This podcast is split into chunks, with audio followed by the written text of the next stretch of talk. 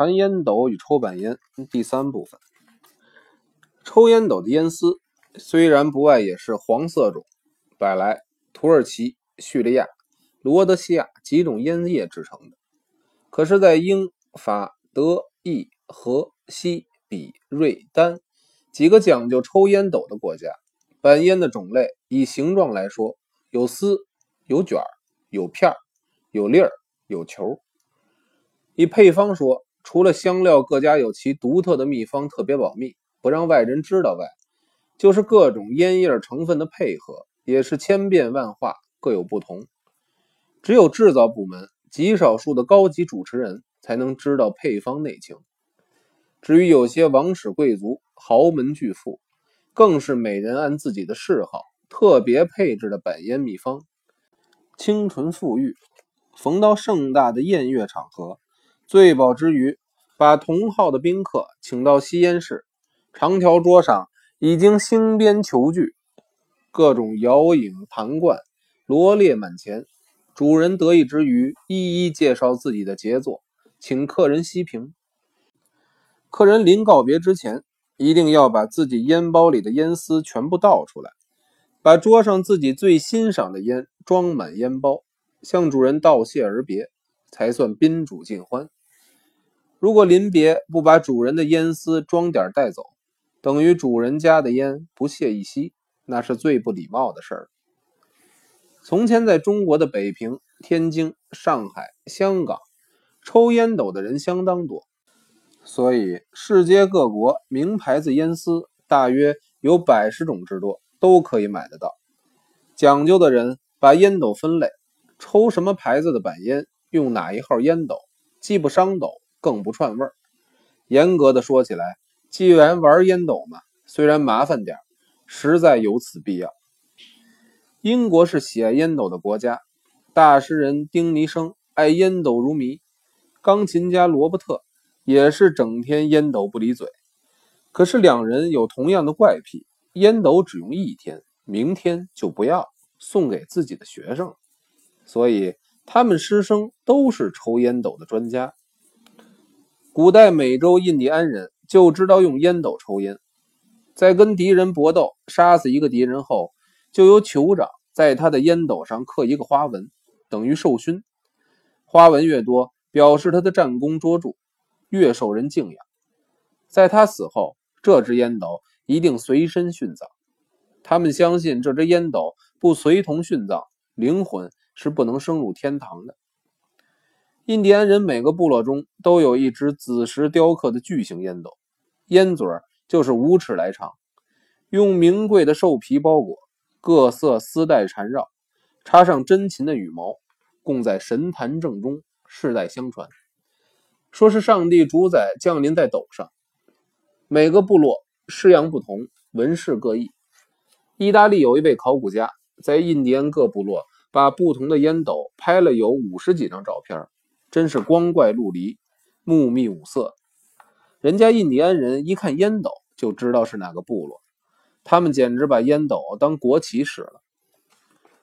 英国不爱江山爱美人的温莎公爵，虽然只吸香烟不抽烟斗，可是最喜欢搜集烟斗。不过他的烟斗都是新斗，没有用过的。麦克阿瑟将军也是世界知名的烟斗搜集专家。他跟温莎公爵正好相反，他只收旧斗，新的不收。据说他搜罗的烟斗分成两大类：第一类烟斗本身的质料高贵，式样别致；第二类是名人用过的烟斗。据他的侍从说，他曾经把收藏的烟斗拍照，写了一本《烟斗谱》，可惜没等出版，他就撒手尘寰了。麦将军虽然有无数的名贵烟斗。可是他南征北剿，永远叼着一只老玉米棒子做的斗，在美国两毛五分钱一支，是最廉价的烟斗。您说怪不怪？私人搜集烟斗最多的一位是英国的康雷德爵士，他有烟斗一万两千多只，聘有专人替他整理保管。其次，伯明翰有一位伯特勒格先生，也有八千多只烟斗。英国初期烧瓷烟斗。在他珍藏中就有两百多只，其他的烟斗如何名贵，也就可想而知了。至于博物馆收藏的烟斗，那要数英国伦敦博物馆了。馆内把全世界各国不同时代、各种类型、各样材质的烟斗分门别类地陈列起来，那真是洋洋大观，让人叹为观止。凡是喜欢收藏烟斗的朋友，到了伦敦博物馆烟斗陈列室，没有哪一位不是如醉如痴、瞻顾徘徊、不忍离去。听说有一位荷兰人参加集体旅行环游世界，等进了伦敦博物馆，看见了如许烟斗，简直如同发现了宝藏。世界旅程还没走过十分之一，其余观览的途程宣布全部放弃，留在了伦敦博物馆抄抄写写。足足花费两周的时间，才依依不舍，黯然回家。由此看来，搜集烟斗的朋友虽然没有集邮朋友那样普遍，可是，一迷上烟斗，其瘾头之大，劲道之足，恐怕不在游迷之下。笔者平年浪迹，所到之处，倒也搜集了不少烟斗。以材质来讲，如早期英法的烧瓷、烧嵌自由女神、浮雕花环。紫石、海泡石、云白石的都各有一只。